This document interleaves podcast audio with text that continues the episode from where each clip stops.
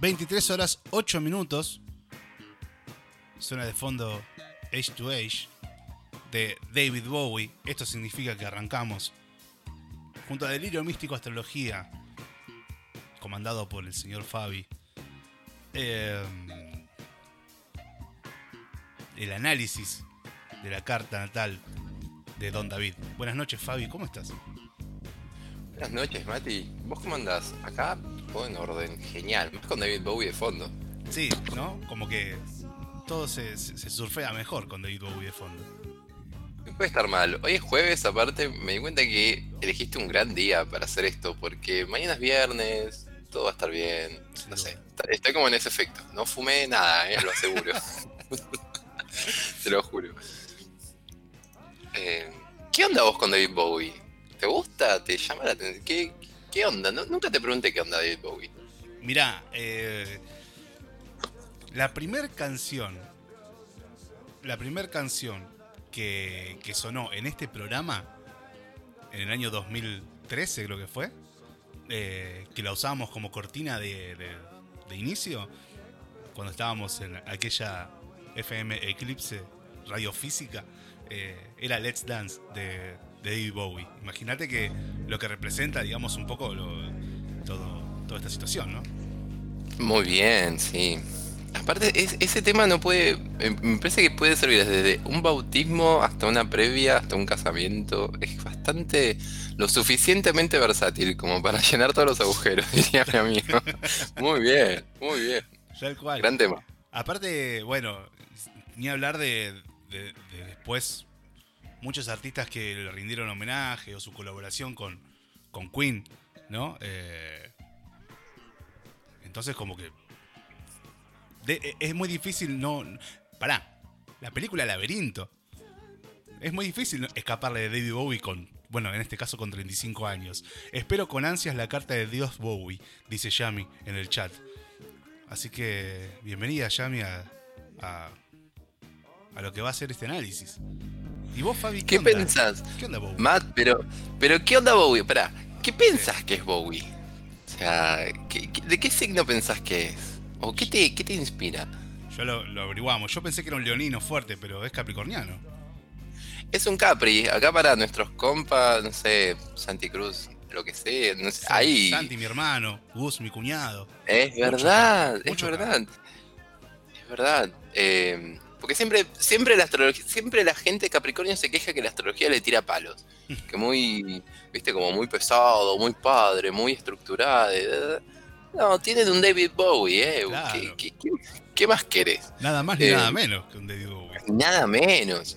Eh, cuando pensamos en Bowie, capaz que no pensamos tanto en, en- en el típico Capricornio rígido, ¿no? Como quien siguió lo que había que hacer o la estructura. Que es una forma de ver a Capricornio, no todo- todas las personas de Capricornio no representan eso. A veces es inclusive ir en contra de, de esa estructura, ¿no? Como ir a, ir a romper algo. Y acá es muy Bowie, ¿por qué? Porque tiene el ascendente en Acuario. Ajá. Entonces, nada, creo que sabemos un poco por dónde viene el ascendente del acuario, como bastante contreras, como de ir a romper un poco el paradigma,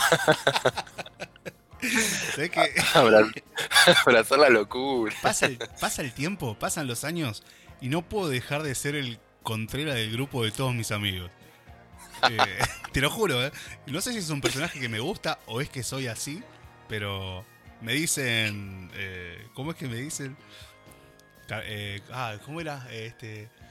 Ah, Calabró, me dicen. Carlos Calabró, ¿viste? El contra. Eh, el contra.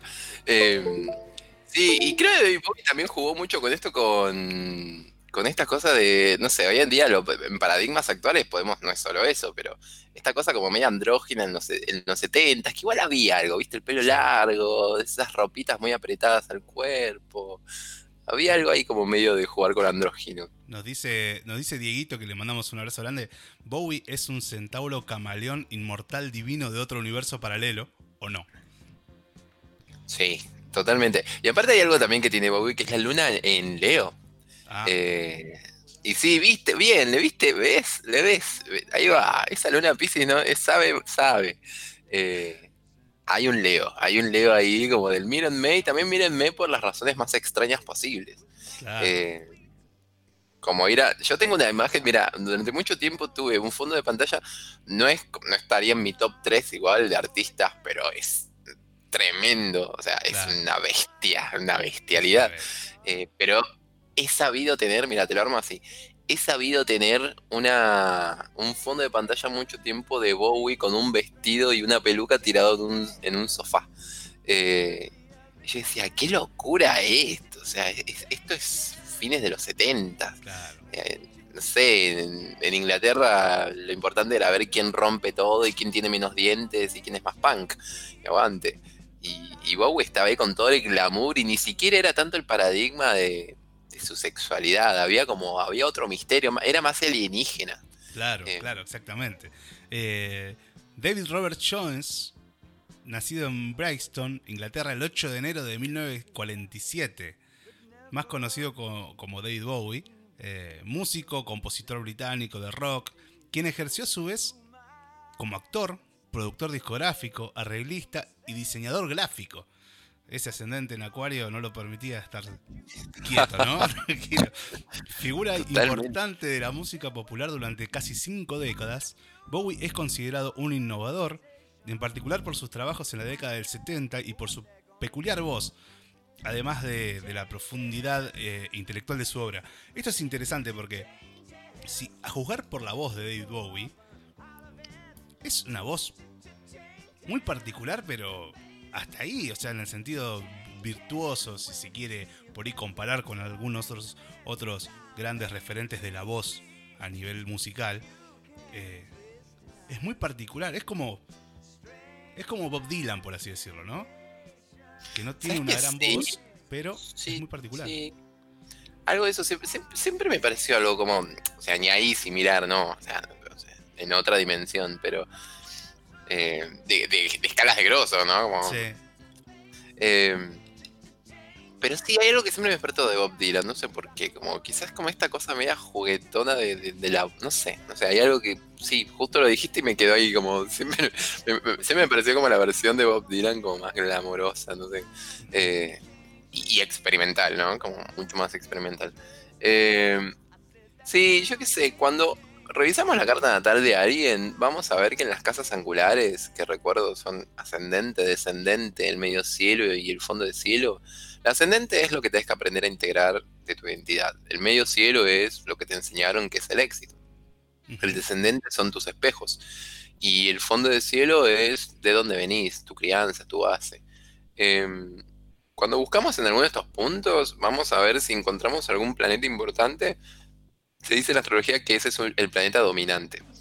Y nada, es un detalle. Acá, por ejemplo, siempre se arranca del ascendente y se va para arriba. En el ascendente tiene conjugado a Palas. Ahora vamos a ver qué es. Después tiene en el medio cielo conjugado a Juno. Vamos a ver qué es. O sea, cada vez más raro. Eh, y termina en el descendente, sí, un planeta como de los que podemos considerar como bastante influyentes. Tiene en el descendente a Plutón, a Saturno y a la Luna. Entonces, digo, como hay algo muy de transformar lo que se pensaba de las cosas. ¿no? Como eh, eh, el, dominante en la astrología, en la carta natal, lo que hace es generarnos como la oración primordial de esa persona. Eh, y acá es, voy a aprender todo lo necesario de mi pasado y hacer muy bien eso para poder transformarlo, para poder matarlo obviamente es un innovador, ascendente en Acuario encima, sabemos que nos va a tirar algo de innovación ineludiblemente. Eh, y muy productivo en esa. O sea, Bowie tiene como esta cosa de decir, bueno, en cuanto más apuesto algo raro, mejor me voy a ir. Eh, pero hubo un proceso para esto, ¿no? Al principio yo creo que él empezó más como una idea de hacer algo más típico y quizás no se sentía conforme y cada vez se fue mandando hacia lugares más, más, más diferentes o más raros, inclusive para él pero mm, interesante, porque, y ya te adelanto, mucha de esta carta tiene, tiene que ver con evitar ser lo que la familia esperaba de él como un príncipe o como un gran heredero en muchas cuestiones y animarse a ser él, o sea, abrazar su locura, que es lo que siempre le digo una carta al típico ascendente acuario. Ok, bien. Así que, habrá que prestarle atención al, análisis de hoy. Em, acá un Capri escuchando atento, dice Santi desde, desde Río de Janeiro, Brasil. Así que, nada, acá tenés tu referente, Santi, de, de los grandes de la historia del rock eh, capricornianos, ¿no? Eh, así que vamos a hacer una cosa. Arrancamos musicalmente a pleno.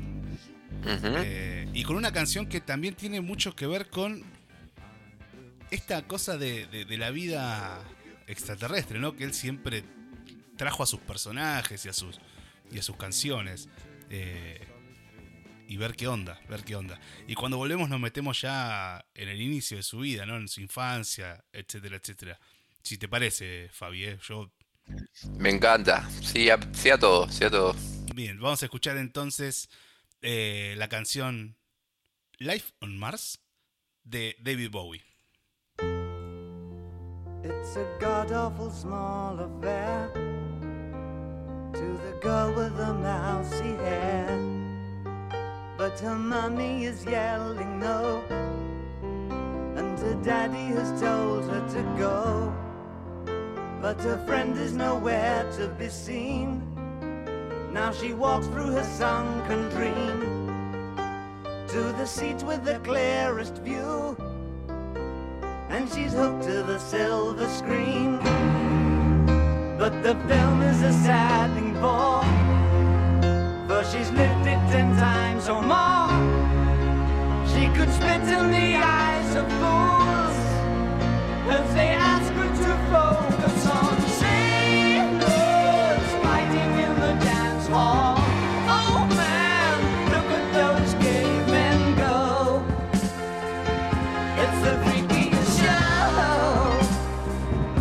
Take a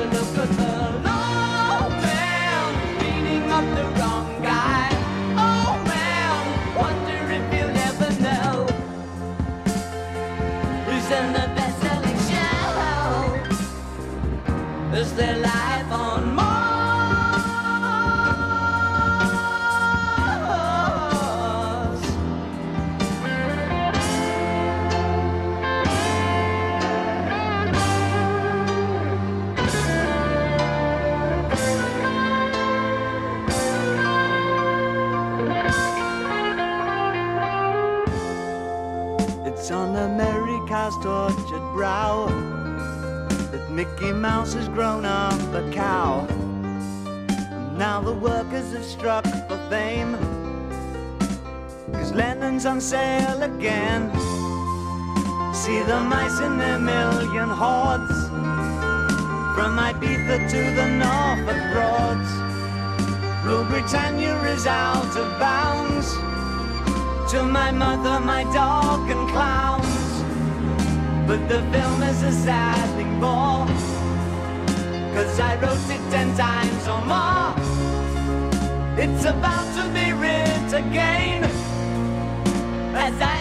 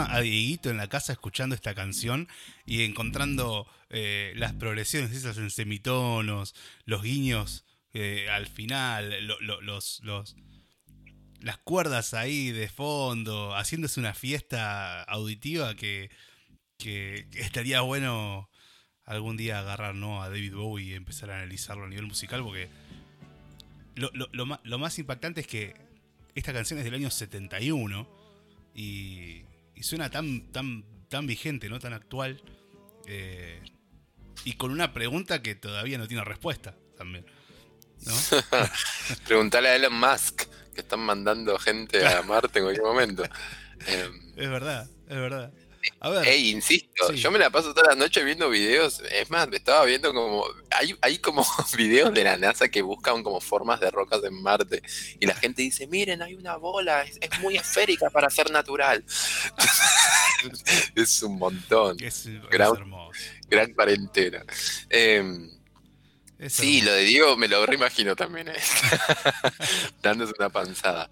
Eh, y, y yo escucho esta canción y me acuerdo cuánto me gusta de Bowie. Eh, como bien dijiste, 71. O sea, 71, no, sé, es, es muy vigente. Hay algo medio circense también de David Bowie, que Sí. siempre me da como, ¿no? como un gusto ahí, como medio de.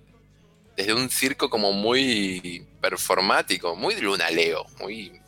Nada, este es el show, ¿no? Como, miren lo que hago. Eh, lo banco fuerte, lo banco fuerte. A ver, vamos a, a buscar un par de datos, ¿no? De, de- de la infancia.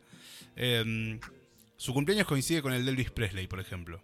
Eh, un dato ahí para, para ver. O sea que Elvis también es de. Capricornio. Exacto, exacto. Muy bien. A ver, por ejemplo, el guitarrista de rock Peter Frampton fue el mejor amigo de Bowie en la escuela. Eh, de hecho, compartieron muchas veces escenarios. Y él comenzó a tocar el saxo cuando tenía 12 años.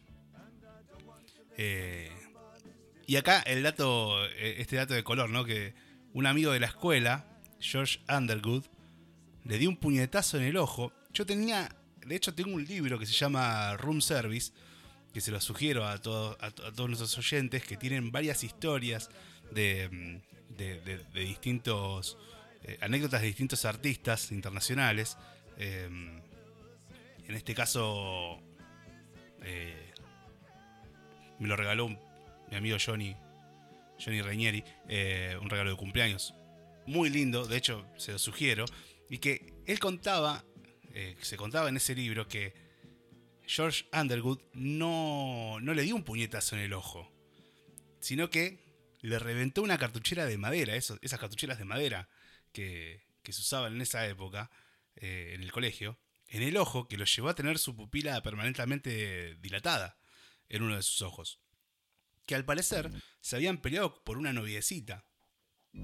Y que este George Underwood terminó siendo muy amigo de, de David Bowie, en algún momento hasta guitarrista de él. Qué gol que tu apellido sea Underwood. O sea, yo hubiera hecho, no sé, una marca de remeras con eso. Es un golazo. Tal cual. Em, sí, ¿no? Y este efecto camaleónico muy alienígena. No sé, el otro día estaba viendo Dark. No sé, a mí no me gustó mucho, gente, pero estaba viendo Dark y, y había como una coincidencia de una que es la Claudia, que es la que tenía como un ojo de cada color y que Es era algo como súper raro. Em, no es el caso, pero sí, le dio también como ese toque. Que después Marilyn Manson de los 90, igual él, Ma- Manson abiertamente decía que David Bowie era una de sus grandes influencias, eh, pero usaba también un lente de contacto en un ojo y era muy, muy Bowie todo en, en ese aspecto. Eh, de una. Y aparte también esto, o sea, un Luna Leo siempre tiene que recordar que el talento se esconde en la niñez y en las experiencias de la infancia, donde ahí hay algo que se puede levantar un montón. Yo creo que él con una luna o posición del ascendente, que así sea, o sea, cuando él nació la luna estaba pasando por el signo de Leo, pero ese día, cuando en el momento exacto que él nació, el, el- el horizonte naciente estaba en la constelación de Acuario, o sea que Ajá. había algo esencial de él en Acuario, eh, que él tenía que ir descubriendo a lo largo de la vida. No solamente, yo creo que acá hay una gran dicotomía en no solo responder a ser el hijo favorito o lo que se espera de mí, sino animarme a hacer algo que me puede inclusive o dejar en un lugar en el cual me rechaza todo lo que yo conozco, o sea, todo, todo aquello que yo conozco me puede rechazar, o me convierto en un innovador o en la persona que adelantada a su época, a su era. O sea, esas eran las dos opciones que me parece que tuvo bastante clara de alguna manera en su energía siempre. Em, Mira, si vamos a las casas, tiene un sol en 12, que le, da como un toque pisciano a ese Capricornio. Eh, muy intuitivo. Y tiene la luna en la casa 6, que sería como una versión virginiana. Entonces, un, una persona muy detallista, muy detallista en lo que hacía en su creación, o sea, muy quisquilloso con su, propio crea con su propia creación. Eh, muy metido también, no era una persona que dejaba que le hagan mucho, ¿no? O que le condicione mucho lo que quería hacer, como que metía mano mucho en lo suyo, parece. Eh, y también una persona que le buscaba como una vuelta. Hasta te digo, me parece que lo que hacía era hacer prototipos de lo que iba a hacer, pueden ser canciones o cualquier otra cosa. Hacía prototipos para después ir a sumarle y ver dónde los podía cambiar. O sea, eran con- como constantes transformaciones. Mismo te puedo decir, Life on Mars o cualquier otra canción que nosotros escuchemos, fue una decisión de que alguien le dijo, para de alterar eso. O sea, y, lo, lo sembró como así, bueno, pero Life on Mars debe haber tenido 10 versiones, porque él todo el tiempo creaba algo en prototipo, en borrador y, y constantemente lo transformaba. Eh, lo cual lo llevaba a un lugar como cada vez más eh, de excelencia, ¿no? Recordemos esto, un sol en Capricornio quiere la excelencia de algo, porque quiere ser la eminencia de algo. Entonces, en este sentido es a qué estaba abocado su, su, su excelencia. Y la excelencia estaba en, en hac- en crear algo, pero nunca antes visto. A eso es una luna Leo ascendente Acuario. Claro. Es la conjunción de la buscar la novedad, buscar lo, lo inédito, pero no, no perder de vista la excelencia y, la, y, la- y lo estricto de- de- de- del gen capricorniano, ¿no? Si se permite. ¿Cómo hacemos eso, Verte? O sea, un grosso aguante. Muy bueno. Tal cual. Eh, A hay ver, que ver qué onda, porque sí. su niñez fue muy novelesca también, muy película. Eh, una luna Leo es muy. O sea, es digno de una autobiografía, Mm. esa niñez y ese mundo interno. Eh, pero no conozco nada de su niñez, la verdad. ¿Sabes que no, hay, nunca- no hubo mucha info de, de, de- de su vida? Hay un par de fotos, sí, de, los padres. El padre es igual. O sea, o mejor dicho, Mira. él es igual al padre. Em. Pero no hay mucha info.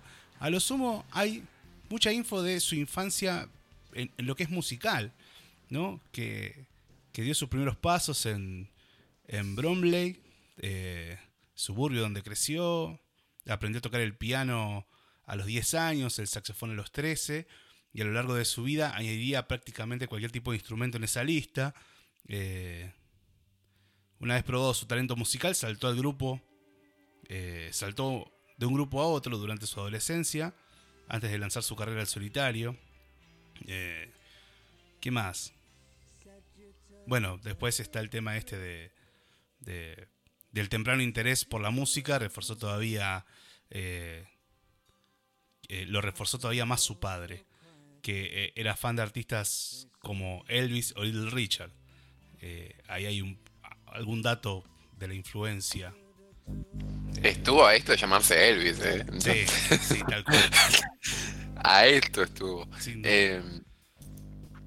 Sí, una luna en 6, o sea, alguien que ya sabemos que tiene un historial con la música, una luna en Leo, luna en 6, le veo algo como muy temprano, como algo tipo piano o algo así.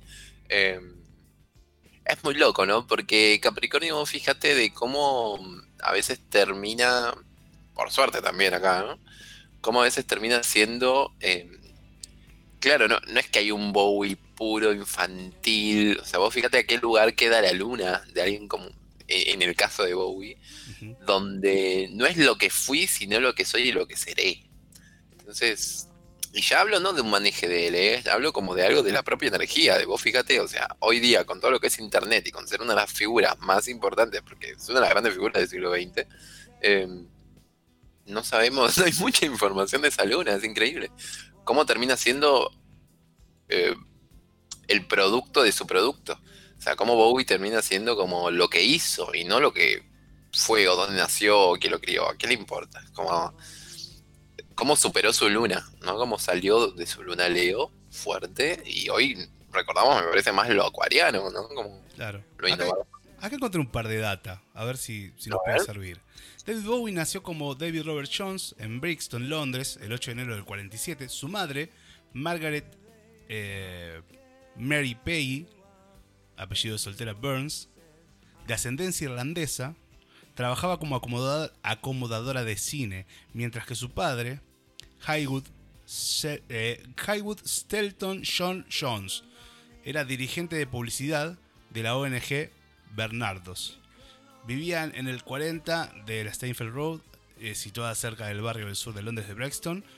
Eh, Bowie asistió al Stockwell Infant School hasta los 6 años de edad, donde se ganó una reputación de niño superdotado y decidió además, eh, bueno, además de superdotado, rebelde y peleón.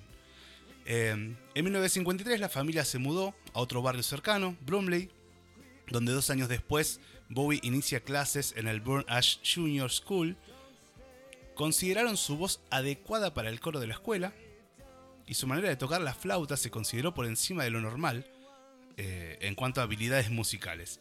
A los nueve años de edad, su forma de bailar resultaba increíble- increíblemente imaginativa. Los profesores dijeron que sus interpretaciones eran vistosamente artísticas y su porte era sorprendente para un niño de su edad. Ese mismo año, su interés en la música se vio reforzada cuando su padre trajo a su casa una colección de discos de vinilo de artistas como Frankie Lymon, The Platters, Elvis Presley, Little Richard. Em, sobre el momento en que escuchó la canción Tutti Frutti, Bowie dijo que había escuchado a Dios. Y el impacto que Presley produjo en el niño fue grande. Vi una de mis primeras. em, vi una de mis primas bailar el ritmo de Hound eh, y nunca la había visto levantarse y moverse por nada, dice. Eh, bueno, acá creo que tenemos ahí un poco de data, ¿no? Como para ir linkeando. Sí, sí, un montón. Em, yo igual, si no, iba a entrar a deducir en cualquier momento. Eh, no, sí. No, pero ¿sabes lo que está Eh, bueno? Está bueno eh, poder eh, ver cómo, la- cómo, cómo hay mucha coincidencia, mucho, mucho, mucho de lo astrológico en, en- en- en la infancia, ¿no? De, de la persona, de las personas, incluyéndonos.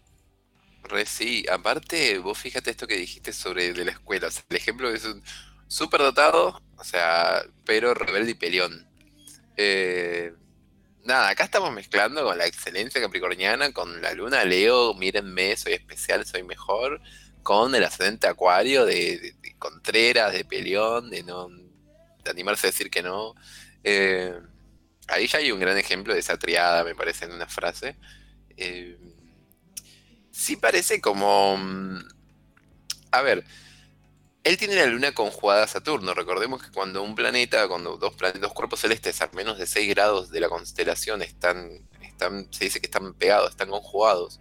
Y acá es la luna y Saturno. Justamente esto habla de una cuestión interesante, porque la luna y Saturno serían como la oposición entre el interior y el exterior, si se quiere. O sea, estoy salteando muchos libros, pero sería como una forma de entenderlo.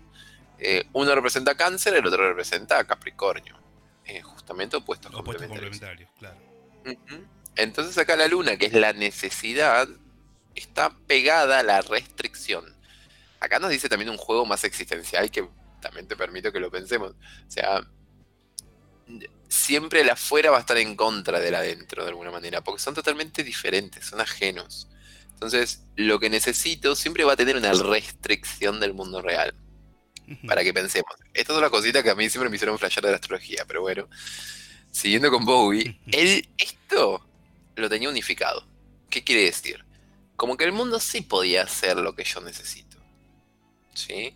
Pero no voy a conseguirlo de la manera típica o de la manera en la cual me enseñaron. Tengo que animarme a ser diferente. Tengo que animarme a decir que no, a ser contrera, a ser peleón, a ser como el raro, el diferente, el loco, el ñoño, el erudito. Eh, para mí un ejemplo de ascendente acuario puede ser, no, no lo es literalmente, pero es como un índigo, es como alguien que, que- es como muy prodigio en algo, el prodigio de, algo, más aún si tiene un Virgo fuerte. Es una mezcla fuerte de Virgo acuario en general da como un erudito, un prodigio en, algún lugar o en algún aspecto. Eh, acá tiene la luna en 6, que es de Virgo. Pero también es muy loco pensar en, qué, vos ahí me, me hablaste, por ejemplo, ¿de qué habla? Como de una clase media baja, ¿no? De los padres, aguante, como working class hero, no sé, como, como laburantes. Eh, porque si no pensamos, viste, en Europa, en Inglaterra, en superestrellas y decimos, ah, no, pero acá no, era como algo bastante modesto. Eh, y aguante también, acá hay algo también acuariano, o sea, en el ascendente en acuario, o sea, hay como una exposición a injusticias, hay una exposición hacia lo injusto del mundo, entonces te hace politizarte de alguna manera, en algún sentido, o sea, como que sos consciente, ¿no? Es muy difícil que vivas como en una caja de cristal y nada te parezca raro con un ascendente en acuario, o sea, todo es bastante peculiar y llamativo y cuestionable. Eh, yo creo que a él le pasó de que los padres le hicieron creer de alguna manera, o lo criaron de alguna lo criaron y lo hicieron creer, creer y criar, de que no, no había tanta diferencia en lo que él necesitaba con lo que el mundo le podía dar. Claramente, o sea, ¿qué voy? Padres que tenían poco pero le daban todo. O sea, le dieron todo. Em, en otra persona esto puede ser como, sí, bla, otra luna Leo, ¿no? Como, pero acá parece que Chango lo interesante que hizo es que utilizó eso como herramienta para crear. Utilizó todas las herramientas que tuvo, que no tuvieron sus padres, para él mandarse a hacer lo que necesitaba. Claramente el Chango Luna, Luna Leo lo que necesita es expresarse. Y acá esa necesidad de expresarse se tenía que, tenía que salir de una forma rara y diferente, si no, no iba, no iba, no iba a generar mucho más. Eh, obviamente Capricornio ahí, se au- automeritócrata, autocapacitista, eh, dijo, bueno, yo puedo hacerlo. Y, y se mandó, o sea, me parece que es un gran ejemplo de cómo se puede transar entre el mundo interno y el mundo externo. eh, este tipo de configuración, y puntualmente David Bowie. Porque aparte, como bien dijiste, como lo pensaría, digo, camaleón. O sea, acá veo como el formato de, bueno, me amoldo a lo que me pinte y presento expresiones camaleónicas. O sea, mm, casi como si él fuera una expresión del mundo de varias cosas, ¿no? Puedo ser el alien, como puedo ser el payaso, como puedo ser el andrógino, como puedo ser el rockstar, como puedo ser el popstar.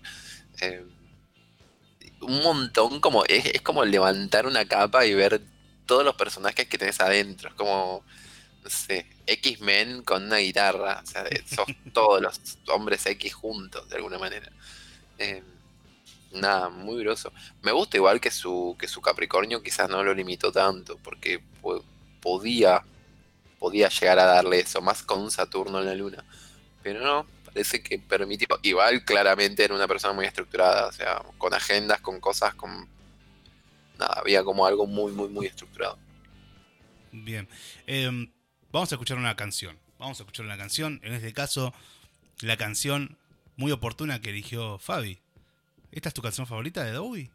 ¿O fue porque es jueves? No, es porque es jueves y aparte, la verdad, yo conocía a Bowie con este tema. La gente no me va a creer, pero es un tema no tan conocido, así, pero es de un CD del 2001, donde Bowie ya era Bowie. Claro. Hay un, hay un vivo muy famoso en ese momento, en, en MTV, eh, me parece, eh, que es del 2000-2001, donde también presentó esta canción.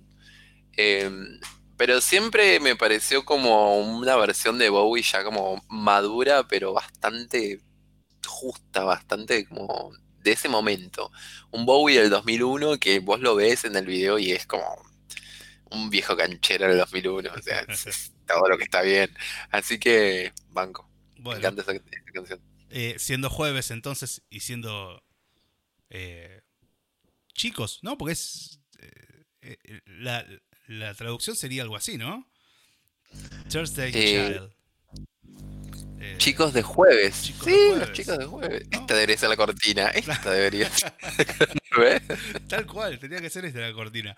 Eh, así que vamos a escuchar entonces eh, Thursday Child de, de Bowie, del año 2001.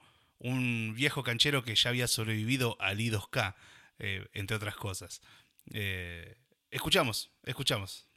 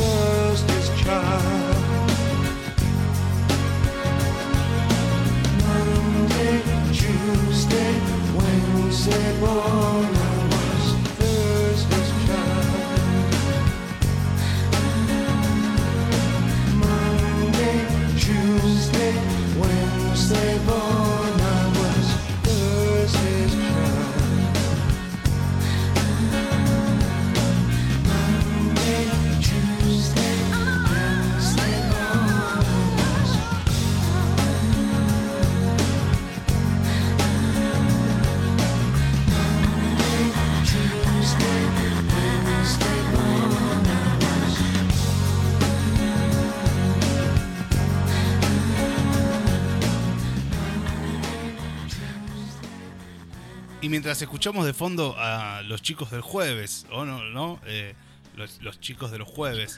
eh, 48 minutos pasaron de las 23 horas. Bienvenido a toda la gente que está escuchándonos por primera vez.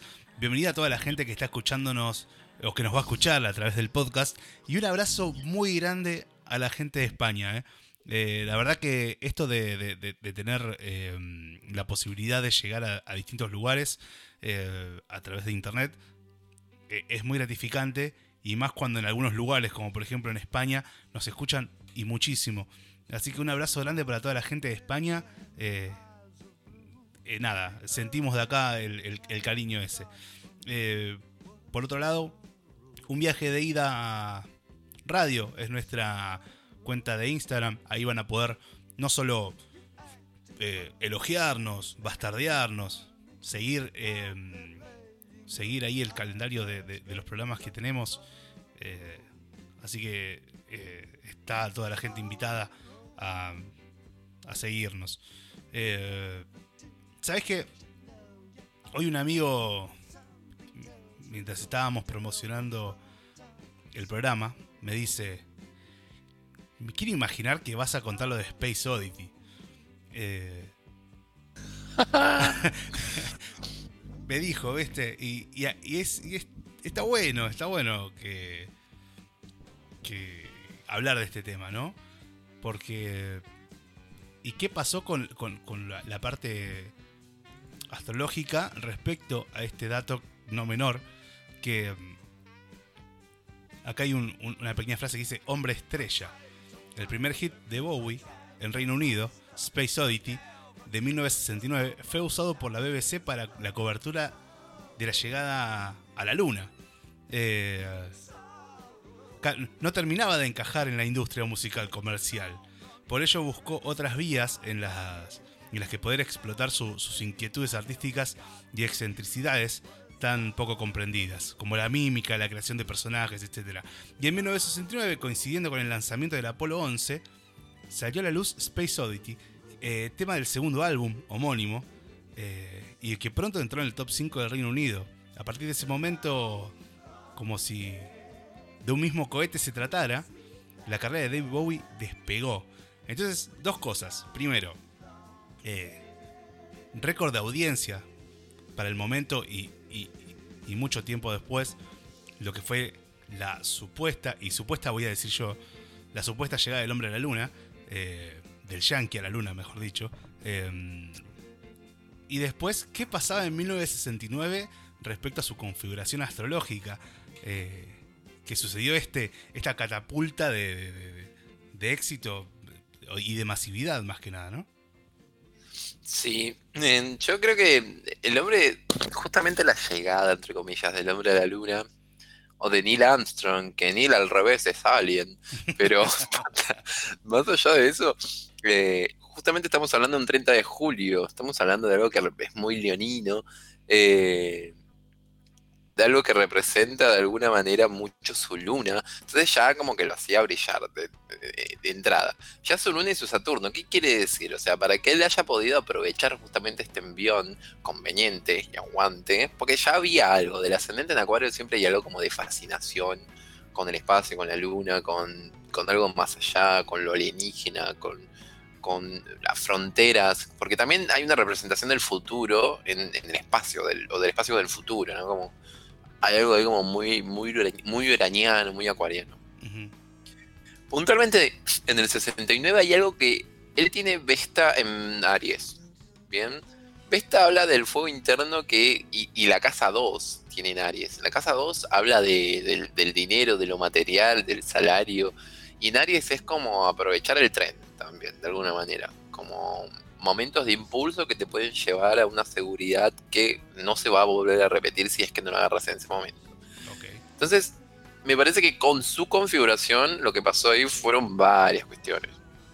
Primero Saturno, o sea, estaba muy bien asesorado. O sea, supo con quién mezclarse, cómo y cuándo, confió mucho en su intuición, con su Sol en 12, Capricornio, Mercurio en Capricornio en la 11, siempre tuvo amigos poderosos, siempre supo rodearse de gente que tenía mayor poder de habilitación, no digo de poder de influencia, sino poder de poder hacer como siempre se rodeó con gente que podía hacer. Inclusive se hacía amigo de gente como más grande o con más experiencia en general. Siempre tuvo esa facilidad. Él tiene Marte, encima el iPhone Mars. Él tiene Marte en Capricornio en la 12. Entonces él tiene un Sol conjunción Marte muy piola. En Capricornio. Que a diferencia de Cáncer, Marte en Capricornio es en lo que las dignidades planetarias se le llama una, una exaltación. ¿Por qué? Porque Marte en Capricornio es muy ambicioso. Aguante. Porque le permite llegar a un montón de lugares. Eh, entonces, ¿qué le da? Le da como mucho poder para hacer negocios. Le da mucho poder para saber con quién mezclarse, con quién hablar, con quién juntarse. eh, de gente que le habilite y le posibilite lugares, difusión. O sea, en cuanto a asesoramiento y entorno, siempre tuvo David Bowie como el ojo. Siempre tuvo el ojo y la energía. ¿Qué pasó en el 69? Bueno, si mal no recuerdo era Woodstock, es toda una revolución, estábamos en medio de toda una revolución, eh, nada, revolución sexual, como hipismo ahí radiante, al mismo tiempo esto, la carrera por el espacio, porque no nos olvidemos que fue la carrera por el espacio, no es la llegada a la luna, o sea, se están matando con Rusia y la Guerra. Fría, Plutón de fondo, Tal cual. para saber quién llegaba antes, era cuestión de poder, ¿no? ni, ni, le import- ni les importaba mucho la luna, más tanto que ni volvieron, pero o sea, era ver quién tocaba algo Pará, pará. allá afuera ¿Ni volvieron o nunca llegaron? Ah, ah, ah. Es una gran pregunta. Y vos fíjate que igual es loco. ¿Por qué? Porque ahora están planeando ir a Marte, entonces es como, Claro. ok. ¿Qué, qué, ¿qué pasó con la Luna? Eh, o, o muéstranos, o vayan, manden a alguien como para decir, bueno, che, ahora sí hay una cámara, como no hay viento en la bandera. Digo, como más creíble. Pero sí, es un gran momento. Yo creo que pudo haber agarrado ese momento como pudo que no. Hasta te diría, mucho la carrera de Boy se habrá basado en el impulso y el asesoramiento de ese momento. Eh, porque si no, pudo haber quedado como el loco de culto que 30 años después alguien lo habrá escuchado. Pero, pero fue un gran momento. Y estaba Quirón en Aries, gente. Que es justamente donde está Quirón ahora. Y acá me pongo como más social temporal. Todas esas revoluciones de los 60 nosotros acabamos de entrar en una así.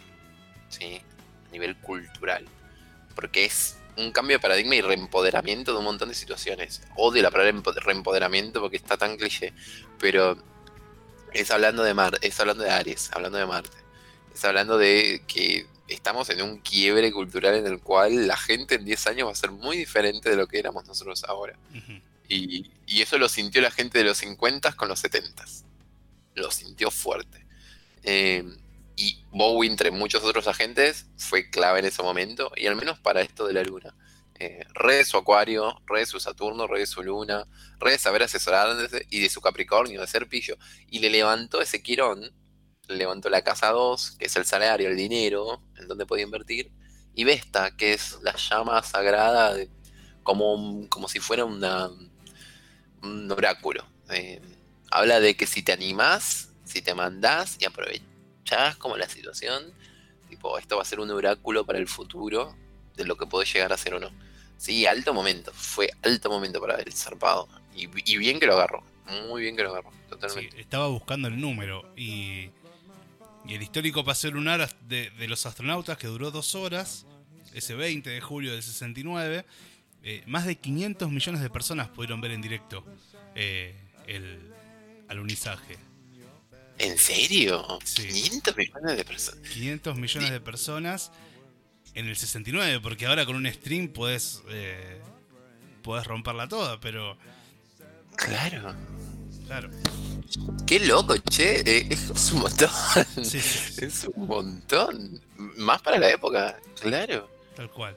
Y, si cualquiera de, esas eh, situaciones tenían su música de, cortina, eh, era un éxito. Claro. Era un éxito. No, olvídate. Olvídate. Es, o sea, Anastasia con, con el Mundial del 2000. Después nunca más supo quién era. Nunca más, nunca más. De hecho, si vos no me lo recordabas ahora. no, qué increíble. Eh, lo banco fuerte. Eh, sí, yo qué sé, es un loco lindo. También acá hay que ver qué onda. O sea, claramente había como un tema muy complejo con el padre. Eh, qué, loco esto, siempre, o sea, y no me pasa en todas las cartas. Eh, acá hay algo con la música muy del mambo con el viejo. Eh, muy del mambo con el viejo. Quizás también porque la idea de, yo que sé, el padre, la masculinidad y esta cosa como del tótem, como que no ve muy bien como, como a sus hijos volcándose al arte, ¿no? Y hay algo de esto también todavía, de alguna manera. Tal cual. Entonces, quizás sí, o sea, esta exigencia, bueno, la harán como largar la guitarra y meter a laburar. Creo que van más por ahí, ¿no? Como, quizás ahí se vuelve tan complejo con todo, como habíamos visto, Luis Miguel, Michael Jackson. Eh. De, hecho, ¿sabes, ¿sabes, que yo pensaba, no? Capaz que mm. era de la época, pero después no, nos, cuando hicimos el análisis de, la carta de Amy Winehouse, que la gente lo puede encontrar también en nuestro podcast, también hay una movida ahí con el padre. Sí, sí, sí. Em, yo creo que porque también es esto, ¿no? Como la representación del deber ser como meritócrata, sacrificado y, y, quizás vivir de la música todavía sigue, sigue, sigue viéndose de alguna manera como, y esto lo hablo como algo más profundo, como sigue viéndose de alguna manera como algo más de, vago o, de esto, ¿no? Como de no valorar el arte, como no, no, verlo como una fuente, nada, que es un laburo y que es un re laburo. Eh, ¿Sabes que Una vez me pasó, perdón por ser autorreferencial, pero la impunidad de, Leo, eh, me avala en este caso. Eh, una vez en una mesa familiar, y no familiar de los míos, sino de, de otras partes, estoy hablando de hace 10 años.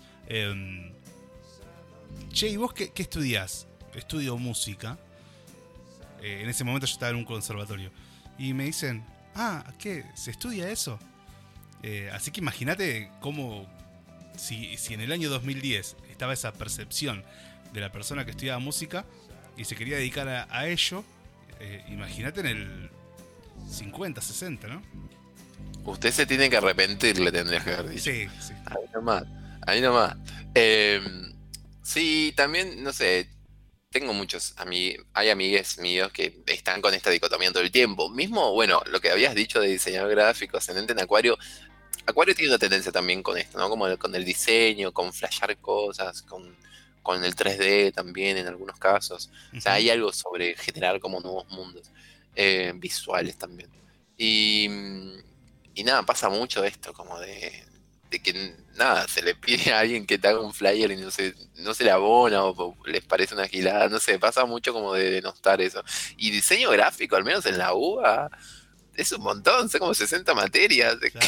es una locura, ¿qué onda? ¿Sabes qué? Pero bueno, Dieguito me dice por, por mensaje, soy the black sheep of society, porque él trabaja de la música.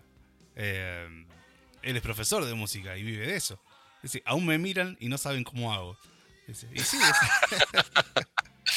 Claro, es que, ah, bueno, y me parece a esto, vamos, como mm, si, si en- en- no en todos, pero en algunos aspectos, Capricornio por ahora sigue representando a, a esta figura más pater, al latín pater, patrimonio, patria, padre, etcétera, padrino, padrinazgo, etcétera. Eh, todavía, si no está dentro de un sistema tan estructurado, y sí, yo creo que la gente que vive de la música y se dedica a la música, va a tener un mambo con el padre por la representación, no por la figura del padre, sino por la representación de lo que implica ser padre y lo que implica el arte frente a un padre. claro. Eh, pero puede haber todo. Acá igual no lo veo tan complejo como un Luis Miguel, como un Michael Jackson, como un Amy Winehouse, lo admito, pero tiene la casa 12 en Capricornio. O sea, la 12, recordemos, es la salvación y el peor enemigo, y a su vez lo más difícil de integrar en la vida y que vas a ir integrando a lo largo de toda tu vida.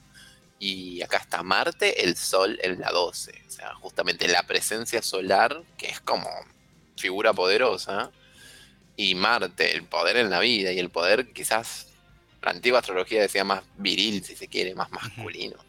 Eh, nada, me parece que sí, hay, hay un tema como de... Hay un tema sobre esta cosa más andrógena o juguetona con, los gen- con el género que, que como esta feminidad que todos tenemos también, él como que no, no, no fue algo como que fue muy bien recibido, quizás fue como una persona bastante bastante más femenina como eh, de lo que era como para esa época frente a los ojos de un padre. claro. Eh, ¿no? Como. Yo creo que iba, iba más allá, o sea, era tan raro que no, no, no importaba mucho como hombre o mujer acá. Y, y eso como que rompía un montón de cánones. Eh, Y eso, y eso es doblemente meritorio siendo capricorniano, ¿no?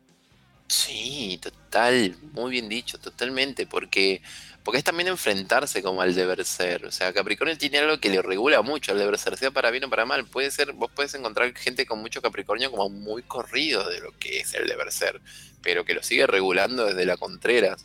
Claro. Acá, eh, este es el ejemplo de, de- de- de hice lo que quise. Es Claro. como, hago lo que quiero porque lo puedo hacer muy bien. Encima, encima. Encima, lo puedo hacer muy bien. Eh, hay que ver dónde se le iba todo su Capri también, ¿no? Como en algún lado le, le pegaba, le pasaba factura, como esa exigencia o frustración. Anda a saber cuáles eran sus reales ambiciones o si Claro. logró su ambición. Claro.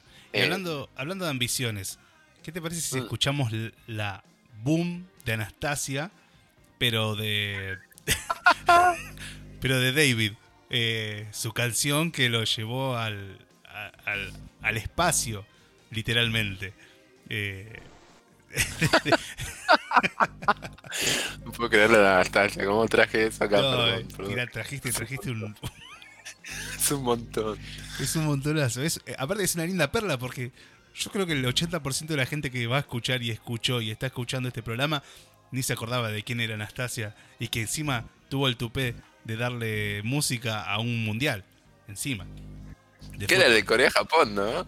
Eh, la verdad, es muy posible, pero no, no, no lo quiero. Sí, porque después. O el de Alemania 2006. No Eh, claro, es, es de los primeros 2000, sí, sí, Sí. es de alguno de los primeros 2000.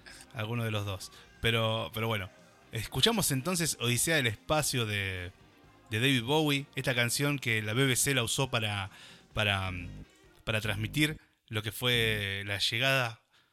eh, y la llegada. y Yo levanto las cejas, ¿no? Pero bueno, yo solo. La llegada del hombre a la luna del año 1969 y lo que. eh, lo que significó el salto a, a la popularidad masiva. Escuchamos entonces Space Odyssey.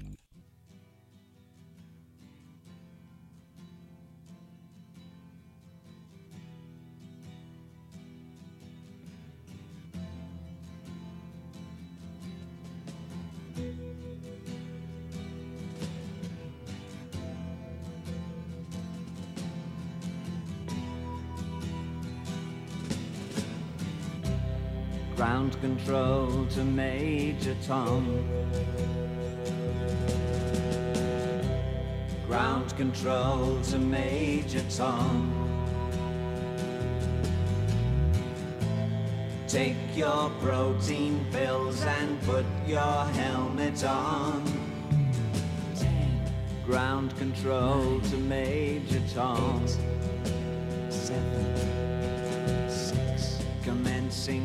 Countdown engines on.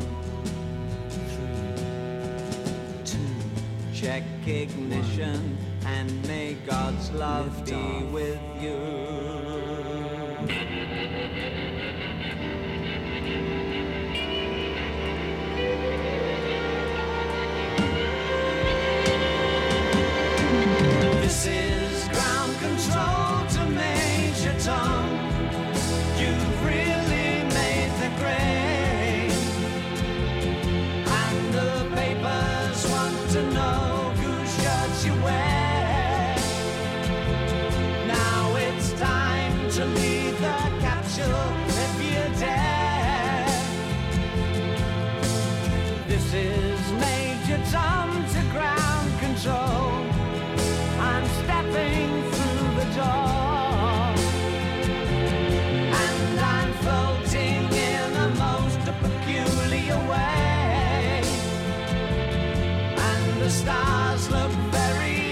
learn.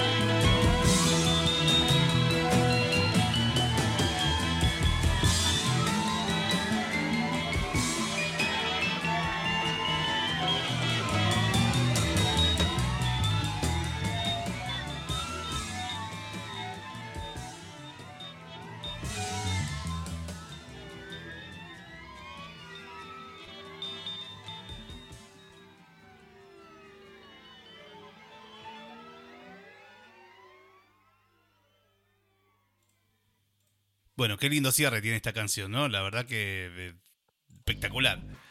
Espectacular.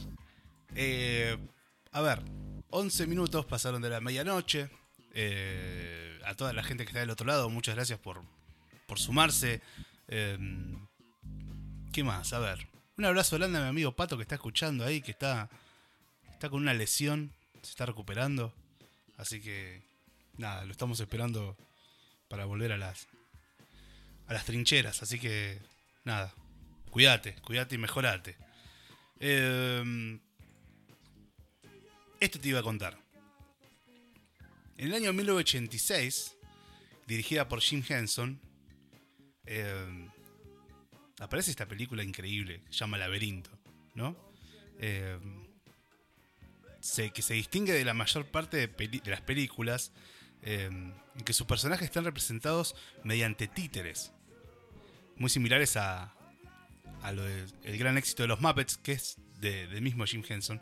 Eh, aunque los tres personajes principales de la, película, de, de la, peli- de la película perdón, fueron interpretados por actores reales. Jennifer Connelly, que interpreta a Sarah Williams, una chica de 15 años que se ve forzada a, a ingresar en un laberinto para recuperar a su hermano pequeño, que, que es todavía un bebé, y ha sido raptado por Jared, el rey de los duendes, eh, secretamente enamorado de Sarah y, quien retiene al bebé del castillo situado en el centro del laberinto.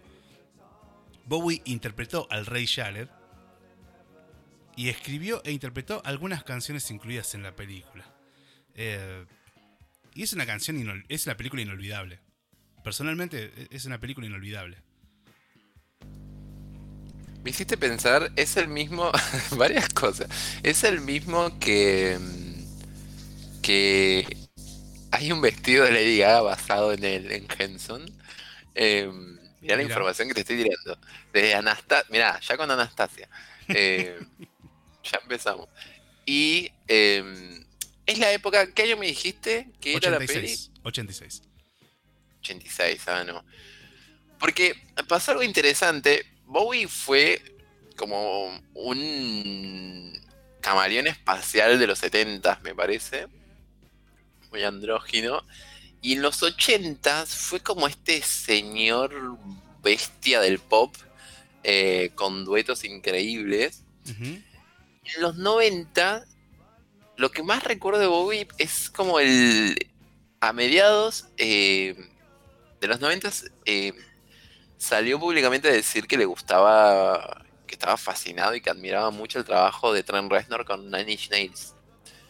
Eh, que le gustaba toda esa movida industrial que había a principios de los 90 y sacó un CD a mediados de los 90 que colaboró y produjo con el cantante de Nine Inch Nails, con Trent Reznor, y era todo muy industrial, mecánico, como los videos eran como muy Manson posteriori. eh, nada, y, de repente terminó en eso, ¿no? Entonces el Child, que era como más un cóctel maduro, ¿no? No, un cortejo. eh, nada, y que en los 80 haya... Yo no vi esa película. Debería verla. Es más, es una buena opción para. Ujú. Laberinto es una gran película, ¿eh? Pero, ¿sabes, qué, Ujú. sa- ¿sabes qué, qué tiene de...? Es como una mezcla. Mira, siempre digo esto. La película Laberinto del Fauno, Ujú. ¿la tenés? Sí, sí, esa la vi, me acuerdo, sí. Bueno, es una mezcla entre Laberinto, La historia sin fin y el holocausto nazi. O sea, vos mezclás todo eso y te sale el laberinto del fauno.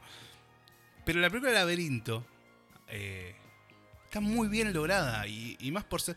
Es como una suerte de, también de Alicia en el País de las Maravillas, eh, los ¿viste? Está todo metido ahí en una olla y, y sale este peliculón. La verdad que es, es de esos clásicos que, que a uno, uno sugiere verlo antes de, de, de que la memoria no, no retenga, ¿no? Mirá, ahí estoy viendo. Igual estuvo en varias películas. Eh, Sí. ¿Vos te acordás la, la actuación en Zulander que hacía de juez del... del- Sí. espectacular, espectacular. No, no puedo creerlo. E- eh, también estuvo en la película de Basquiat. No, no creo que sea muy buena, pero Basquiat es eh, nada, tremendo artista de los ochentas. Em, Y también estuvo, hizo de Poncio Pilato en La Última Tentación de Cristo de Scorsese. Por ejemplo. mm, sí, le veo algo medio Scorsese. Es verdad. Qué, bueno, qué multifacético. Sí, creo que se dio todos los caprichitos que quería. Me encanta cuando Luna Leo obtiene lo que quiere. Obvio. Eh, ¿Estuvo en Twin Peaks? No. Estuvo en. Twin Peaks. Estuvo Sí. en Twin Peaks. Eh, hizo de. mm, de un siniestro agente del FBI llamado Phil Jeffries en la película Twin Peaks. El fuego con, camina conmigo. Wow, bueno, genio, qué genio. Eh, es más, hasta hay un top de las 10 mejores películas de David Bowie, o sea, que, que Ah, hay. Claro. Ahí para, para ser dulce. Hay, Sí. tenés un par. Re de Luna Leo, re de Luna Leo, como esta cosa de los personajes. Eh, mira, yo te había dicho hace un ratito que tenía el ascendente en Acuario en Palas. Palas es lo que se representa, es un asteroide. Hay varios asteroides que se toman también que la verdad que en una sesión a veces no se llega, menos que sea un punto muy interesante. Y acá sí, está conjugado el ascendente en Acuario. Palas es Palas Atenea, representa la forma de ganar una guerra sin necesidad de conflicto. Y acá en Acuario habla de justamente cómo la inteligencia y la rareza se utiliza de forma inteligente para avanzar y obtener lo que quiere. O sea, cómo su rareza le, le permitió obtener lo que quería. Eh, que esto es una gran fuente, o sea, está en el punto evolutivo, que es el ascendente, o sea, es lo que lo hizo evolucionar también. Y eh, tiene en el medio cielo, mira, tiene mi compañero diría mucho de esto, como también ascendente, también ascendente en Acuario y Lilith en Sagitario. Tiene Lilith en Sagitario. Recordemos que Lilith es un punto de la carta en, en donde se dice que provienen las fuentes de angustia, donde hay como un rechazo inherente, esencial, puede ser como algo que nos hable como de los traumas, etcétera. En Sagitario es muy raro. Es muy difícil explicarlo, Lilith en Sagitario. Es como una sensación de que todo va a ser cada vez peor, pero en el medio soy como un agente cínico de ver qué cosas puedo experimentar, ¿no? Como me parece que es una sensación como de si me tomo el mundo en serio me deprimo, así que mejor me lo tomo de forma cínica. Eh, entonces acá también me viene como de nuevo, ¿no? Como esta cosa media eh, circense, no sé cómo decirlo, como media, sí, como, como medio Joker. Le veo como algo medio Joker, medio guasón. Eh, y, y me parece que esto estaba más, más, im- más impregnado la idea del guasón colectivo rebelión de, de la última película, sino más como del guasón, como de algo más, eh, nada, como un espectador claro. cínico de la realidad, ¿no? Claro, exactamente. Más, más, más de reírse un poco de cómo, cómo es la organización del mundo, o sea, entendiéndolo, transando, pero también en el fondo siendo muy cínico, como, ah, claro, ahora soy esto, ¿no? Como, no sé, como, me, gusta, porque es como una, risa a sus propios personajes. Eh, y también, no sé, tres centauros, sabía hablar de plata, cuatro en Géminis. Viene de un hogar en el cual también fue muy extraño. O sea, le incentivaron mucho, le estimularon mucho la curiosidad, lo cual fue buenísimo y eso le dio mucho talento. El chabón posta, posta sabía lo que hacía, se formaba, se informaba, tomaba cursos, capacitaciones, probaba, iba, venía. O sea, leía cosas, o sea, no era como un improvisado, nada que ver. No, Eh, aparte, para, para ser exitoso en distintos campos, obviamente tenés que tenés que estar Sí. preparado. No es pura suerte. La suerte es un Sí. factor que te puede ayudar, pero hay toda una suerte de, de dedicación, de, de- de- de esfuerzo y, y de conocimiento que tenés que tenés que tener. Sí. Re sí, acá. Es es más, hasta una capacidad, primero una gran capacidad de, de- de síntesis y a su vez una gran capacidad de retener información eh, que tenía. Entonces, y, y de ir y probarla, ¿no? Como que la llevaba fácil a la experiencia. Lo que aprendía lo podía llevar a la experiencia. Cualquier persona que tenga la 5 en Géminis y la 3 en Tauro es un gol, porque aprende rápido y encima lo sabe aplicar. O sea, es un golazo, así que gol Bowie. 7 en Leo, siempre se rodeó de gente muy talentosa y como te dije antes, de gente también muy poderosa. O sea, te rodeas con poderosos y talentosos y encima sos como un bicho raro, potente. Chao. 8 en Libra. Y es una persona que nunca igual le gustó mucho la careteada, parece. Como no, no, no le, no le gustaba mucho la gente falsa, condescendiente. Prefería la gente loca que le decía que no o que lo confrontaba de alguna manera. Como cuando estaba todo en calma, como que se alteraba mucho. Eh, 9 en, en Scorpio. Ey, hay un re tema de Scorpio con él. Hay un re tema. Cuando él hizo Thursday Child, por ejemplo, o sea, todo el principio de los 2000, él estuvo en su retorno de en su retorno de Quirón. O sea, el nuevo milenio, para quienes lo vivieron desde el mundo adulto, nosotros no. Eh, éramos adolescentes, pero toda esta idea del 99, 98, 2000, nuevo milenio, hubo, hubo gente que se suicidó pensando que era el fin del mundo, ¿entendés? Claro. O sea, era un re mambo, era un re mambo. Y, y más para alguien que siempre, como, no sé, para mí es muy loco como ver un Bowie pensando en Space Oddity, Life on Mars en los 70s, y que cuando llega el futuro, entre comillas, que era el futuro más próximo, el 2000, de repente te mostraba un Bowie canchero, bronceado, con el pelo largo, haciendo un tema re Sí. tranquilo. Se, se me viene a sí la cabeza. Se me viene a la cabeza sea, el personaje este, Siggy Stardust, que hizo. eh, Claro. Pero ¿sabes por qué me parece que en 2000 estaba tan canchero y tranquilo? Porque claramente el tipo estaba 30 años adelantado. O sea, Sí. claramente. Claramente. Sí, y yo creo que también, bueno, acá en los, en los, en los 90 el chango claramente fue más al cine, o sea, fue más al leonino, más al sol en 12, aguante. Eh, y, y vio también como fruto, no sé, una gran superestrella de los 90 fue, en serio, Marilyn Manson, como que constantemente lo alababa. O sea, la superestrella en el momento que de repente y súper choqueante y polémico, que estaba en todos lados que te esté alabando todo el tiempo y también dice como que no solo él, mucha gente que lo decía, como es como bueno, hice algo bueno, ¿no? Como claramente, o sea, algo de mi legado como impactó. Entonces ya aparece como en el 2000, 2001 como un, como un experimentado. O sea, a mí me encanta esa etapa de Bowie porque es como la tengo toda atada. Eh, muy groso. Pero estaba en su retorno de Querón y siempre hubo un tema con el tema de la sexualidad. O sea, y no sé si hablo de sexualidad como gay, no gay, sino con el tema de lo que era placer para él. O sea, me parece que el, en principio de los 2000 a él lo, lo atravesó mucho este retorno de Quirón, que es justamente la herida en la vida, de darse cuenta hasta qué punto era como bastante obsesivo, hasta qué punto él rechazaba sus propios placeres, hasta qué punto él reprimía o suprimía un montón de situaciones o de cuestiones que eran muy pulsionales, muy libidinales. Andás a ver hasta qué punto. Te- te Ascendente de propongo- Acuario. Te propongo algo. Escuchamos una canción y cuando volvemos nos metemos directamente en lo que fue esta ambigüedad para el público en general y parte de su de sus parejas y demás, esa, esa zona que, que tanto nos interesa. Eh, De una. Dale. Y ya que estuvimos hablando de películas, cuando, cuando aparece como jurado en Zulander, suena esta canción, pero un fragmento muy chiquito, así como pa cortando. eh, suena la canción que vamos a escuchar ahora, que tiene una particularidad.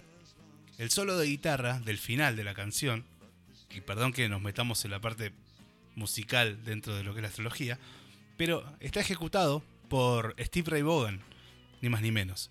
Eh, personalmente, top 3 de los guitarristas que más admiro en, la historia del rock y del blues, más que nada. Así que escuchamos entonces Let's Dance de, de David Bowie, eh, recordando su aparición como jurado en, en aquella en aquel, aquel desfile eh, duelo entre Zulander y Hansel. Eh, nada, Hansel, excelente. ay, qué bien. Excelente. Que fue cuando se quiere. se- se- eh, Zulander se quiere sacar el, el boxer y, y- y no puede. Así que escuchamos entonces Let's Dance.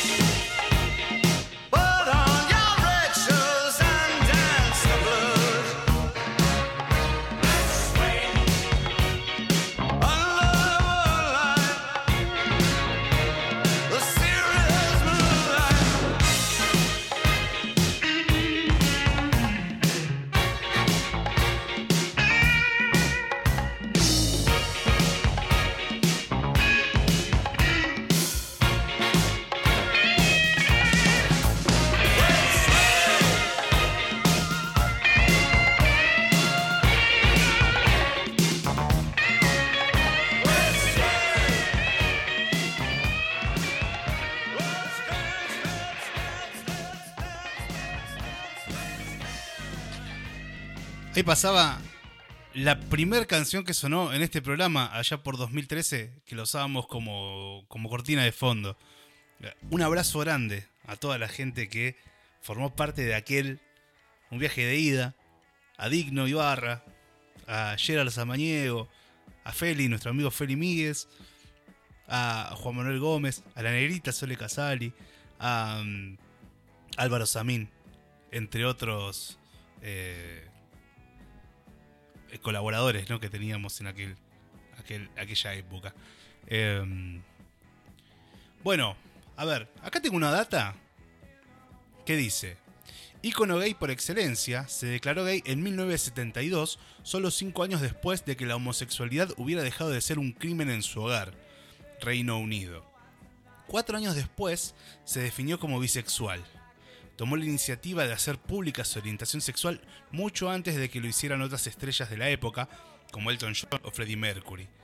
En 1983 se volvió a desdecir y en una entrevista en la revista Rolling Stone confesó que lo de ser bisexual se lo había inventado para conseguir rodearse de un mayor misterio, definiendo este, esta debacle como el mayor error que había cometido y hablando sobre cómo fue siempre un heterosexual en el armario.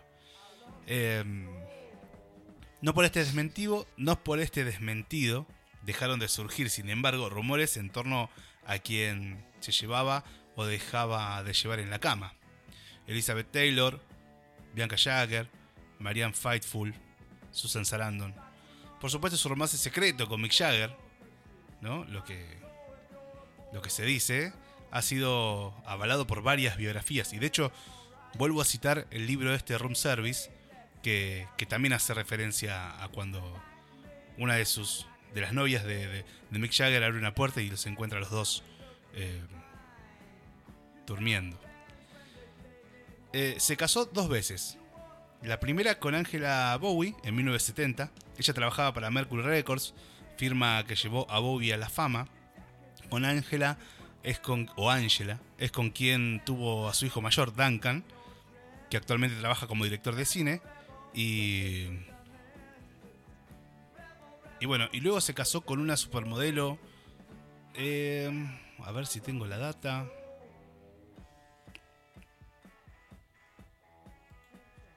Bueno. No sé si la tengo la data por acá. Acá, sí. En Me 2000. encanta igual que A ver. siempre fueron personajes, ninguno como, ¿entendés? Como Susan Sarandon, Mick Jagger. Tranquilo. Acá, se casó con la supermodelo somalí Iman en 1992 y es concibieron una hija eh, que nació en 2000. Claro, supermodelo, o sea, ni, ni siquiera Claro. modelo, o sea, supermodelo, imán. Eh, sí, sí, la re, re- re- super recuerdo eso. Eh, eh, sí, y nada, su zona de pareja, la casa 7 está en, Leo, entonces siempre son estos, ¿no? Como, es más, me acaba de sorprender lo de Marianne Faithful. Si alguien no la conoce, es muy interesante Marianne, es más para Virgos, o sea, si, si sos de Virgo y querés como algo tranquilito, escucha Marianne Faithful es como algo muy de, de antaño, tranqui, medio rupestre. Eh, me sorprende lo de Marianne Faithful posta, eh, más que lo de Mick Jagger, la verdad. Eh, pero bueno, sí, o sea, siempre rodeado de talentos. O sea, también en la casa 7 acá en Leo habla de eso, como, real- de repente se rodeaba de estrellas, se codeaba de estrellas. Eh, y man, ni hablar, o sea, lo interesante igual es que esto, ¿no? Como Quirón en, en Escorpio, como de alguna manera esto que decís vos, como primero soy gay, después soy bisexual, después no, pero tengo amores secretos, como me caso dos veces, etcétera. Parece que siempre hubo como un vaivén así con la sexualidad, que igual no lo tenía tan presente, no pensé que era tan así, pero sí. Eh, Quirón también, nada, fines de los 90, principios de los 2000, tocó eso. Y él tiene un Saturno en Leo, entonces, ¿qué pasa? Él, ¿cuándo fue? ¿2005, 2006? Eh, 2005, 2006, es- él estuvo en su segundo retorno de Saturno. Eh, y el primer retorno de Saturno de él, ¿cuándo fue? En el 80 y... en fines de los 70, mirá. A fines de los 70. Eh, 77, por ahí. Ahí tuvo su primer retorno, más o menos. Que habrá, habrá marcado como un antes y un después también en varios aspectos. Eh, yo qué sé, es, es un Saturno que lo que hace es afilarte mucho en tu talento. No- o sea, es un, es un Saturno en, domi- en exilio. Las dignidades y la astrología tradicional diría, oh no. Pero yo qué sé, o sea, si realmente vos cultivaste tu creación y tu expresión hasta ese momento, o sea, vas a encontrar como ciertas limitaciones a tus expresiones, o puede ser que te digan cómo expresarte, pero no, Mira, no, hay, no me parece como algo tan negativo. hay una polémica. eh, hay un par de polémicas. Mira, gracias a, a la popularización del movimiento Too, salió a la luz el testimonio de Lori Matix, una groupie de los años 70, alegando que había mantenido relaciones sexuales consentidas con David Bowie cuando ella tenía tan solo 14 años y él 25, por lo que se encontraba por debajo de la edad de la, de la legalidad, ¿no? del consentimiento. Ella relata, él me dirigió hacia su habitación y el baño. Allí se quitó el kimono, cuando no, viste, siempre teniendo alguna... Algún, Mal. eh, y se metió a la bañera, que estaba llena de agua. Me pidió que lo bañase y eso hice. Después volvimos a la habitación, me desvistió amablemente y me desvirgó. Aquella noche fue mi primera experiencia sexual y mi primer trío, dice la, la chica. Em, a pesar de que en aquel momento no lo vio como algo malo, eh, en una entrevista en 2015 decía, no creo que chicas menores de edad deban acostarse con hombres adultos, no querría esto para la hija de nadie, mi perspectiva ha cambiado según he envejecido y me he vuelto más cínica. Eh, ¿Qué sé yo? ¿Cuándo fue esto?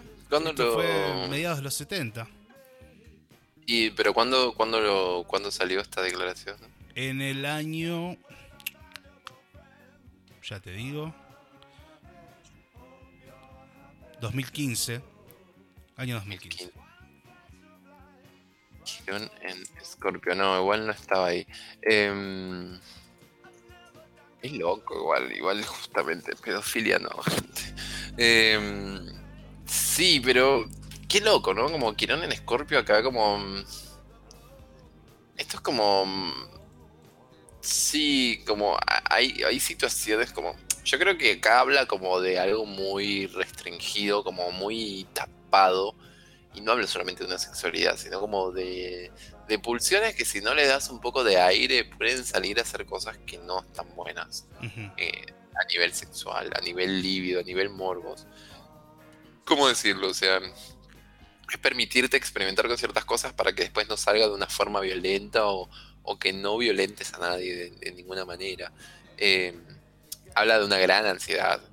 eh, y un gran tema con la muerte. Y un gran tema como desde dónde soy yo el bueno o el malo de la película, o desde dónde soy yo como el la víctima o el victimario de ciertas situaciones.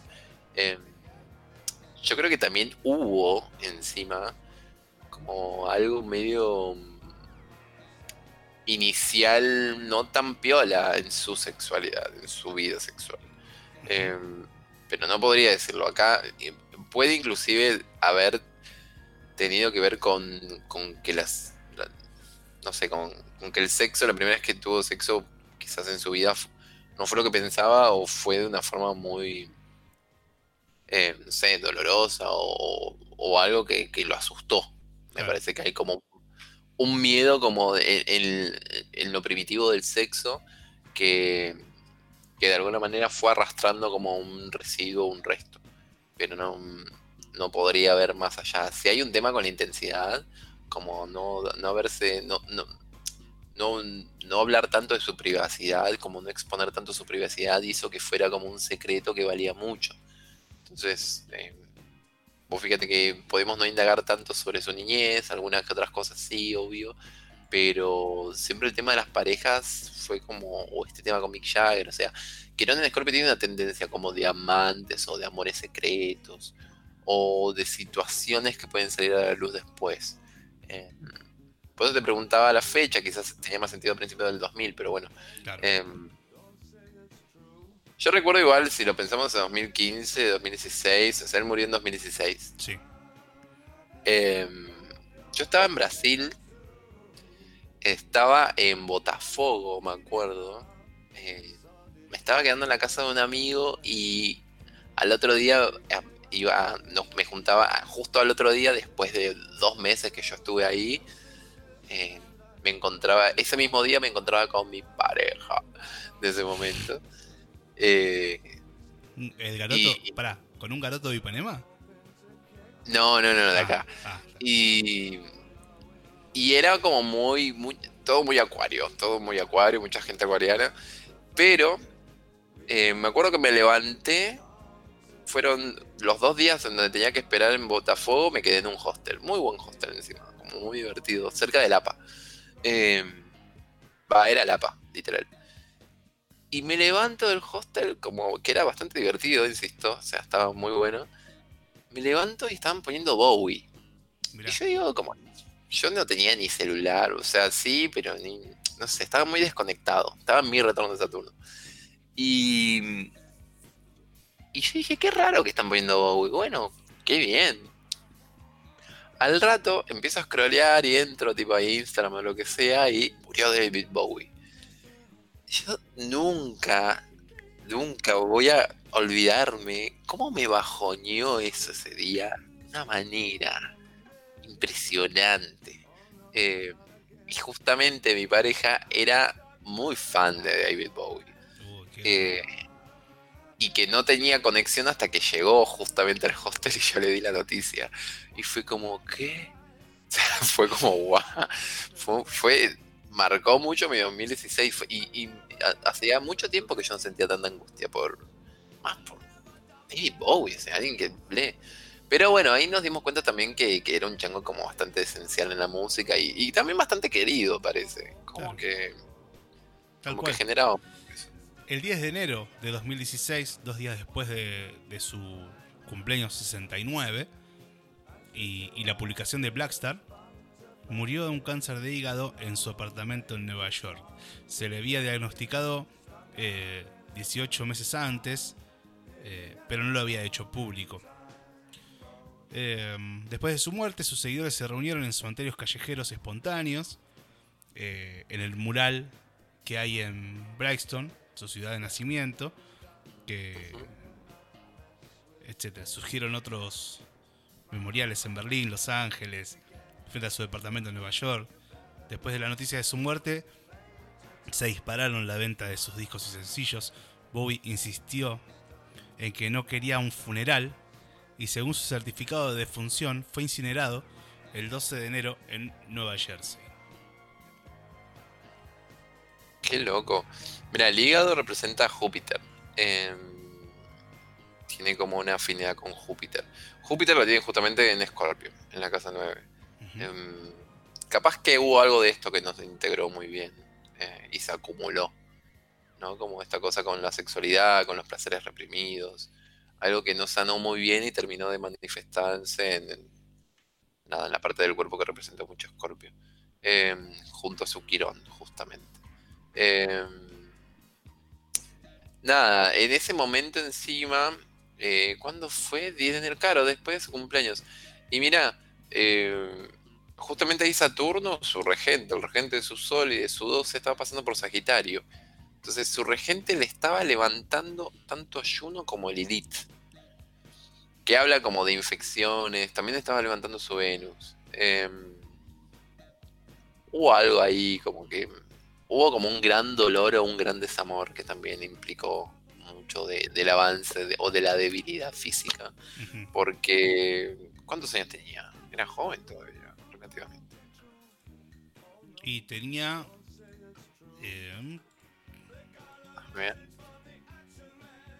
69. 69. Sí, había cumplido 69 Ojo. años. 69. Y también fue lo, de, de lo del alunizaje en 1969. Gran número, gran número. Mirá vos, es verdad. Qué loco. Bueno, está bien. Se empezó en el 69 y terminó en sus 69. Em, pero bueno, o sea, también es como... No sé, en ese momento fue como algo, no sé, como que todo el mundo sabía que Bowie iba a estar ahí de alguna manera en alguna película o haciendo algún CD. Justamente sacó Black Star, Ujú. súper escorpio, eso sí, muy escorpiano. Eh, muy oscuro y muy del encuentro de él con sus demonios, ¿no? Con- Sí, hay algo acá muy, muy, muy escorpio que algo catapultó y lo empujó como hacia un lugar posterior a su cumpleaños. Aparte, muy esa revolución solar, ¿no? Ahora a saber qué, qué, qué es lo que le empujó. A ver si la tengo acá. Quizás la puedo, la puedo manipular, porque de él sí encontré como el horario exacto y todo. Bien. Vamos a poner 2016. ¿Qué tenía? Mientras tanto, le, le- le recordamos a nuestros oyentes que nos pueden seguir a través de Un Viaje de Ida Radio en la, la cuenta de Instagram. eh, y obviamente, todos nuestros programas están en tanto en, en Spotify como en Apple Pod- Podcast, eh, como Un Viaje de Ida programa de radio. Y también invitarlos a que se queden un ratito más porque hoy hay una canción de amueblado creo que fue la más pedida de la historia de este ciclo. Así que los que no están se, joderán. Eh, para los presentes y perdón por los ausentes, esta noche hay fiesta en el amueblado. Qué bien. Ahí levanté la, la revolución solar. Es muy loco. Acaba de cumplir años y la luna se pegó a Lilith natal. Su luna en Sagitario se pegó a Lilith natal en Sagitario en mismos grados. Eso afectó la casa 2, que la casa 2 también puede hablar de la conexión con el cuerpo y, o con las posesiones. Y tenía un ascendente en, eh, en Escorpio, eh, levantando su Quirón y su Júpiter un ascendente en Marte, encima, que tiene que ver justamente con el cuerpo y con la trascendencia del cuerpo, porque estaba en la 12. Yo qué sé, es muy difícil que si yo te levanto una, una revolución solar, yo pueda decir, ah, vas a morir en dos meses. No. No, claro. Pero a posteriori podemos darle como cierto sentido más fino. Eh, hay gente que sí se dedica a puntualmente sacarte fechas desde la astrología, me saco el sombrero, no es mi caso, eh, porque también te predispone un montón. Eh, pero sí como de pensarlo desde un lugar más energético, más amplio de posibilidades. Pero sí es una revolución solar bastante peculiar con... Levantando, es, mu- es muy escorpiana, es una revolución solar muy de trascendencia, muy potente, de, muy de escorpio. Y muy de levantándole a él como lugares medio oscuros que quizás no pudo trabajar del todo. Em, pero nada, un grosso, estamos hablando de él hoy en día y vamos a seguir hablando, así que imagínate. Sin duda. Una Leo, contentísimo. Eh, Bueno, la verdad que fue un programa hermoso, fue, un- fue una sección hermosa la de hoy, una buena elección.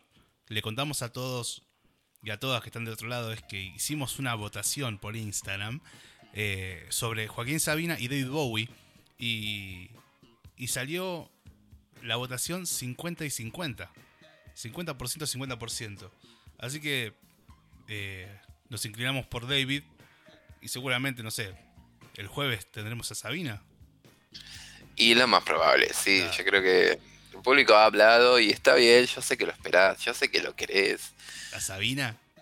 y vamos a dártelo. Yo lo amo. Sí, Sí. Eh, gran, gran influencia aparte de, de muchos de mis ídolos, así que... Y él es uno de, los- de mis ídolos también. Eh, pero, ¿qué pedazo de programa de hoy? Coincido con, con el mensaje que nos llegó de Dieguito. Eh, qué, qué- qué- qué lindo, ¿no? Haber conocido eh, algo más sobre, sobre Bowie, haber escuchado su música. Personalmente, haberme sorprendido de la modulación de la, de la voz eh, que usa. Eh, musicalmente hay como algunos caminos que tiene la modulación de la voz que son predecibles. Y Bowie en este caso iba por direcciones impredecibles, más que nada en su primera eh, etapa. Eh, no sé, no sé cómo, cómo la pasaste vos, Fabi. Me encanta porque Bowie es, en serio, o sea, a mí me marcó mucho la muerte de Bowie. Primero desde Thursday Child, la primera vez que vi el vivo ese de MTV fue como, wow, ¿quién es este chavo? Me suena. Y de repente vi que tenía hitazos atrás y fue como, what? Em, y la muerte de él, a mí, en, en un- en una etapa muy particular, en un día muy particular, en un lugar muy particular, eh, fue como la... Es más, fue como después, bueno, anduvimos por Augusta, por, por mucho por Sao Paulo y, y estaba lleno de, no sé, de, stickers de David Bowie en todas las calles, en los blocos, fue como todo muy loco. Eh, así que para mí, un lujo. La verdad que hablar de Bowie me, me, me enriquece totalmente. Me alegro, me alegro mucho. ¿Y dónde te podemos contactar si queremos, eh, eh, na- nada, eh, una carta natal, una revolución solar? Contanos un poco, eh, sé que tenés ahí un, un proyectito, un taller eh, dentro de poco también. Sí, hay un tallercito que estamos craneando para el 16 de agosto de 19 a 21. Son dos horas donde vamos a ver como una introducción a la astrología para gente que no tiene tanto los conceptos. En otro momento puede haber otro, otra cosa más específica, pero acá es como compartir lo que se puede saber y también bajarlo a un lugar más, eh, no sé, masticable, que sea una información que te quede, que te resuene.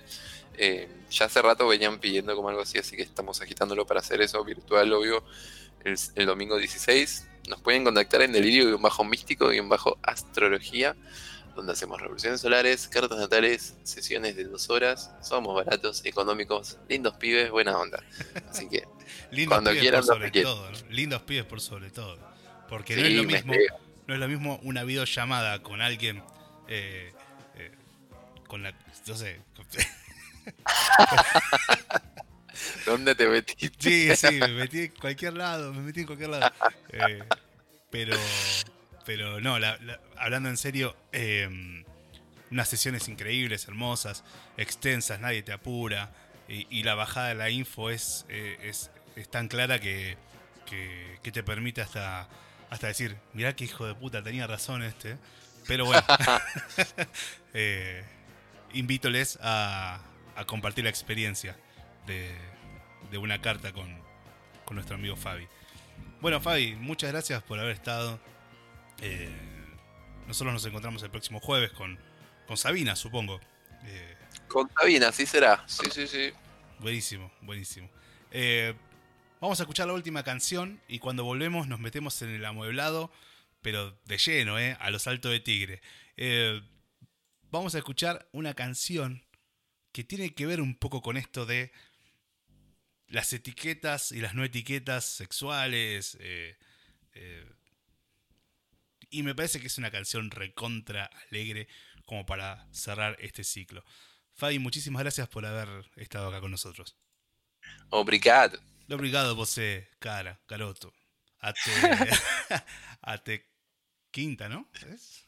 Sí, Qué loco, qué loco que, qué loco que Bowie me recuerda a Brasil tanto, eh, y aguante. Es verdad, es verdad.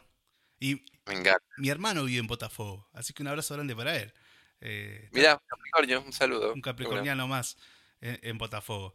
Bueno, cerramos entonces eh, la sección de delirio místico, astrología, con eh, David Bowie haciendo nada más ni nada menos que Modern Love.